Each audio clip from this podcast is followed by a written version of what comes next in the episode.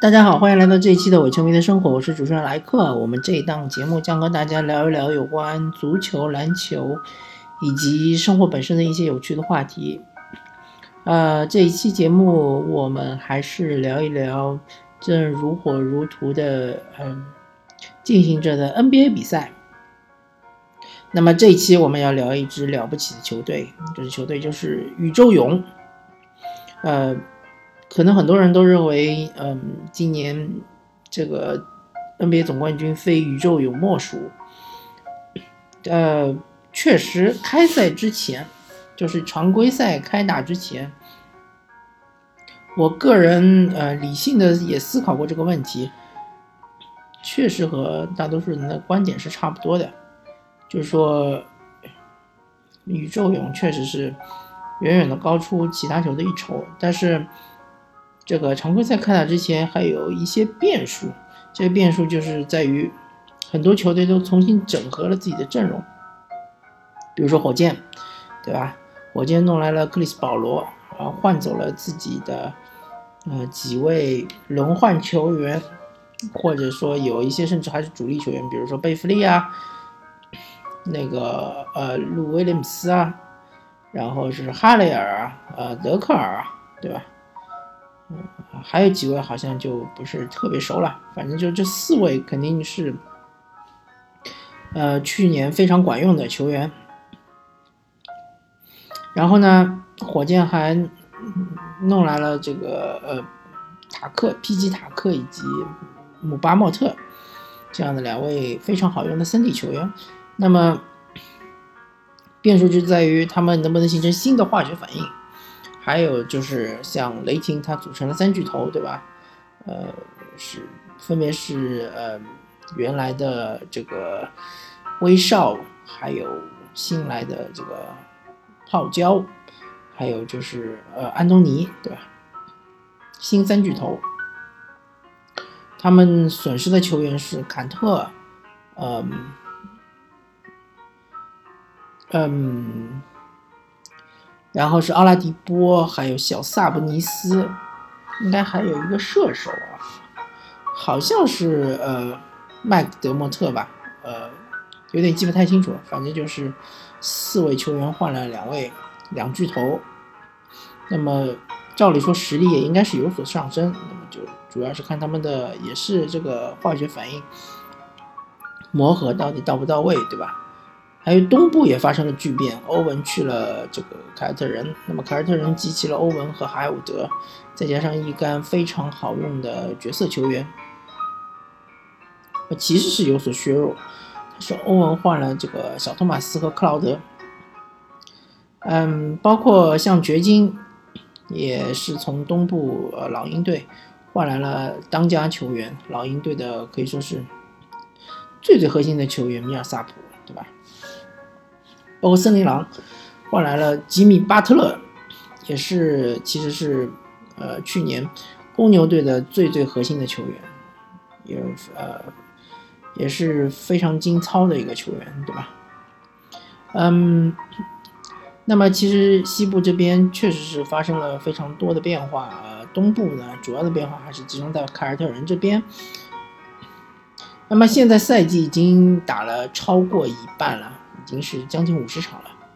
呃，我们撇开勇士队的这些对手来看的话，我们就看看勇士队本身，他在呃有些方面还是比起上个赛季、上上个赛季、再上个赛季啊，还是有所退步的。最明显的就是防守端，呃，这个赛季常规赛来看，勇士队啊，经常会出现一些漫不经心的防守上的失误。漏人什么的，然后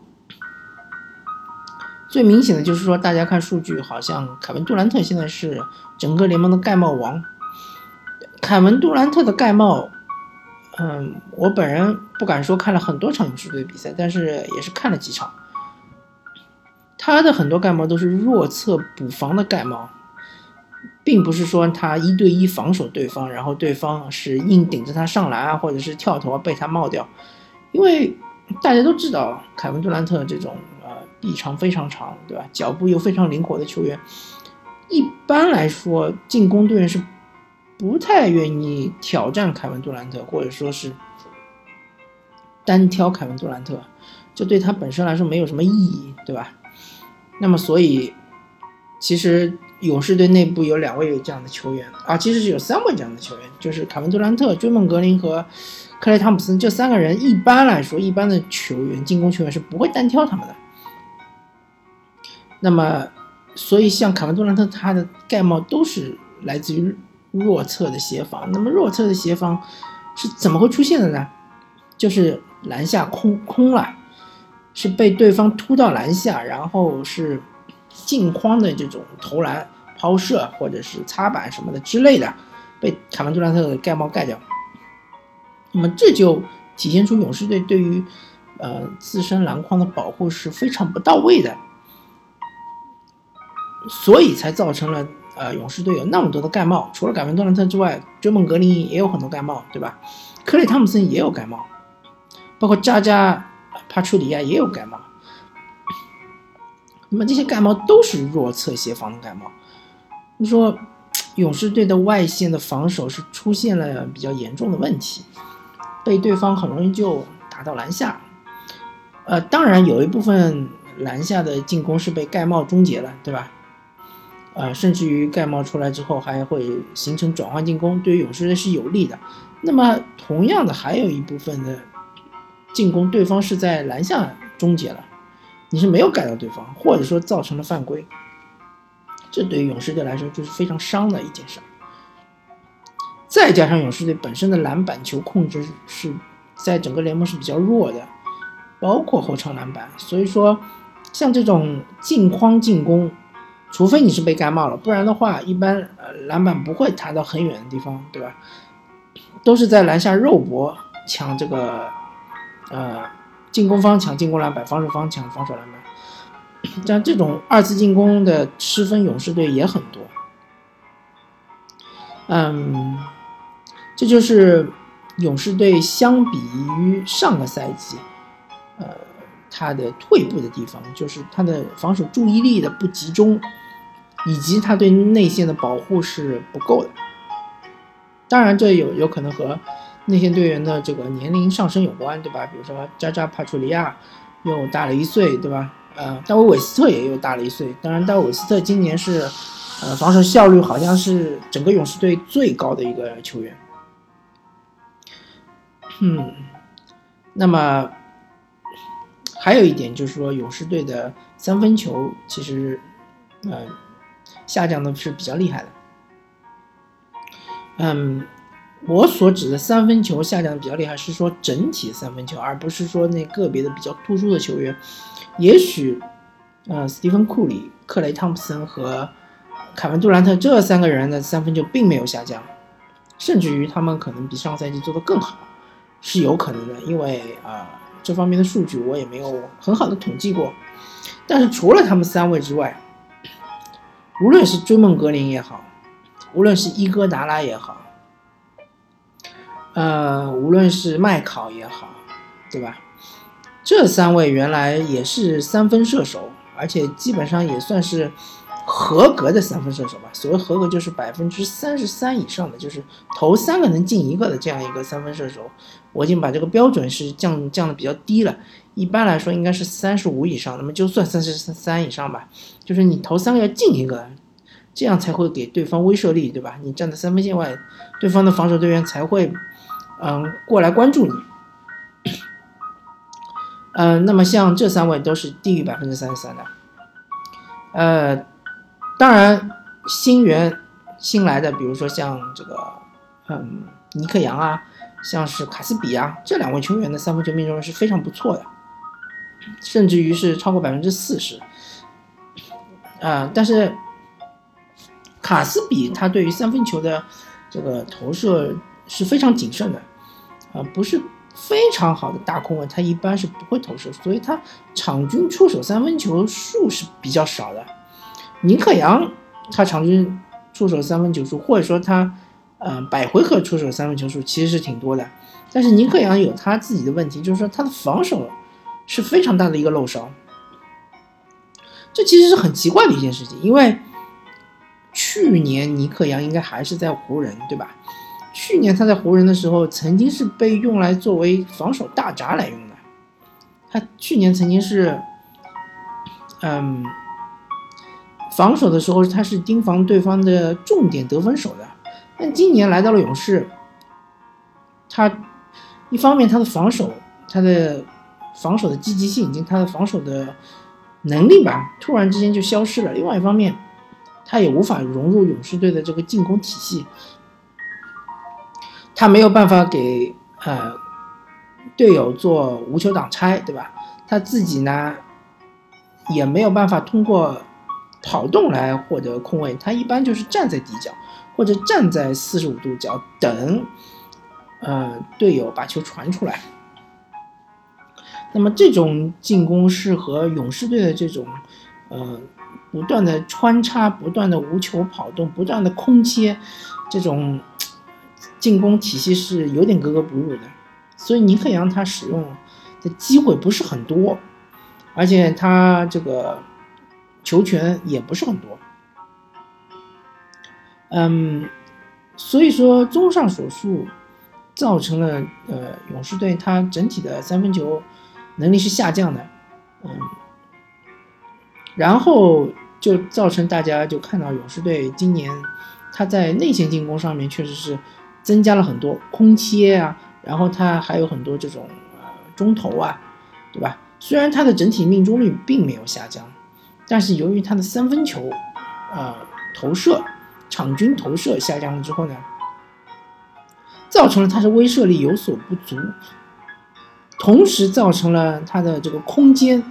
是被挤压了。因为如果你想象一下当年的死亡五小，对吧？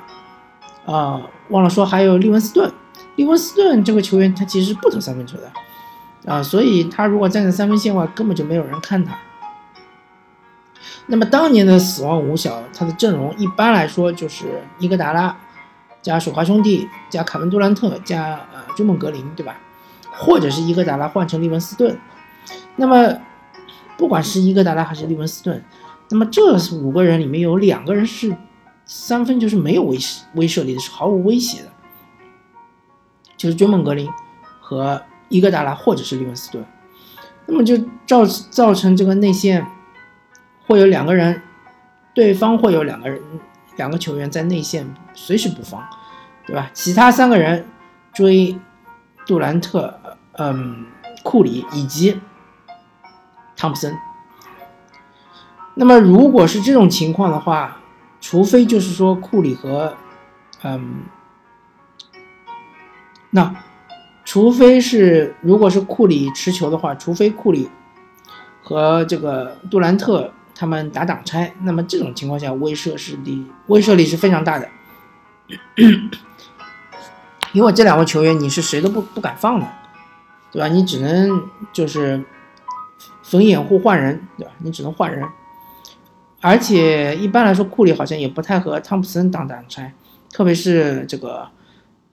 持球攻的时候，所以他只有这一招，就是库里和杜兰特在挡拆。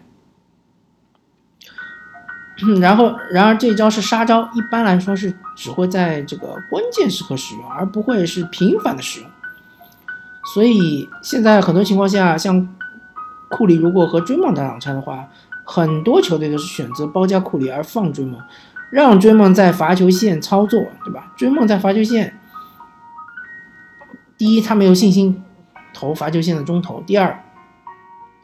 他上篮，对吧？上篮如果对手篮下有有护框者的话，他也没有把握说一定能把这个上篮上进。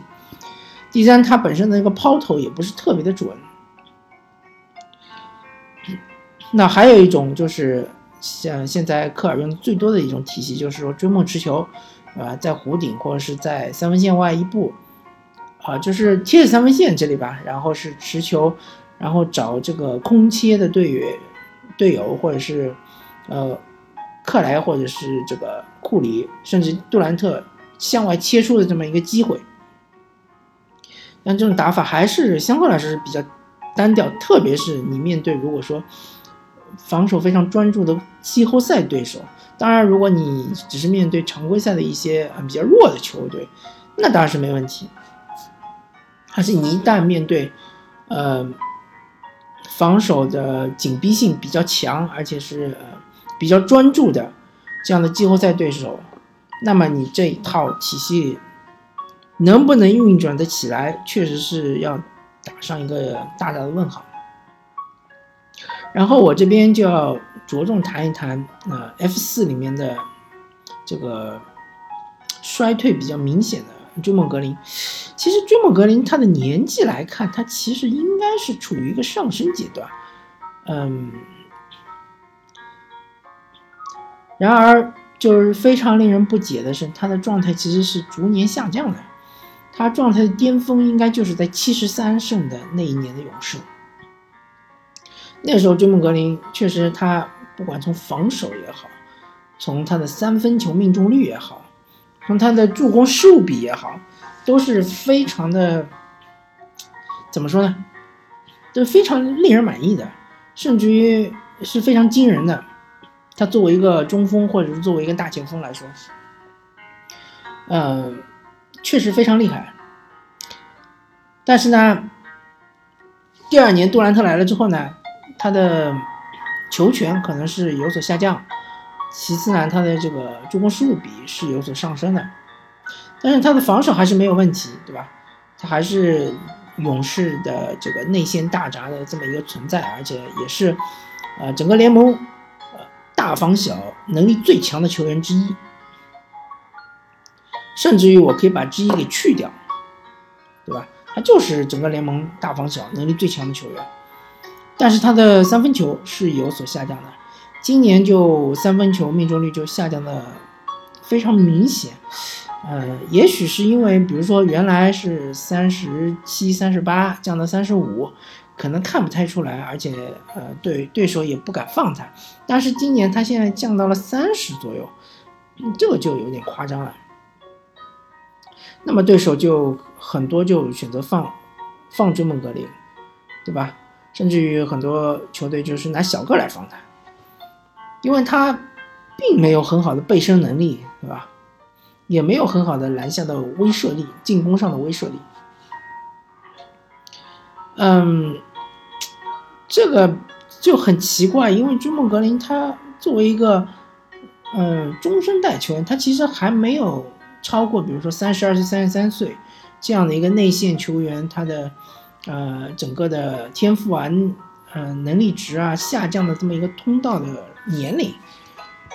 他应该是处于一个上升期，对吧？他应该是不断的打磨自己的技术，不断的呃，在自己的武器库中加入新的武器，比如说背身单打、勾手啊，比如说三分球命中率提升啊，能够提升到百分之四十左右啊，但是并没有出现这些情况，而且他今年的失误。老实说，其实也是比较多的，就造成他的助攻失误比其实是有点高的，比起他之前的那些，嗯，那几个赛季来说，相对来说还是比较高的。而且我在这边还要，嗯，非常，嗯，郑重的从我个人的这个观感来看啊，从我个人的这个体验来看，追梦格林的防守也是有所下降。虽然说他还是整个勇士队就防守能力最强的球员之一，但是他对于防守的专注，对于内心的保护，呃，还是说整个是有所下降的。那么，所以说我最终得出的结论就是说，勇士宇宙勇他并不是铁板一块的，他也是有他的问题的，也是有他的弱点的。一旦和他对位的球队、季后赛的对手抓住他的这个七寸，抓住他的弱点，嗯，能够这个非常好的利用好他的弱点，也不是说完全没有机会战胜宇宙勇的，呃，所以说，如果你的球队，如果你喜欢的球队，如果呃。你的主队是在西部的话，也不要完全的放弃，也不要完全的这个绝望，还是有机会的。那么，感谢大家收听这一期的伪球迷的生活，我是主持人莱克，我们下期再见，拜拜。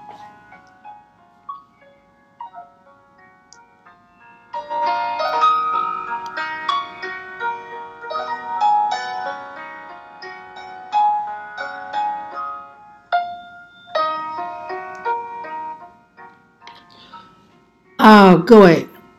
那个忘记说一个通知，就是因为之后马上就要过新年了嘛，过春节了，所以我们这边也会停一到两期。呃，由于这个春节期间确实不太方便录音，所以啊，请大家谅解，好吧？感谢大家收听，我们下期再见。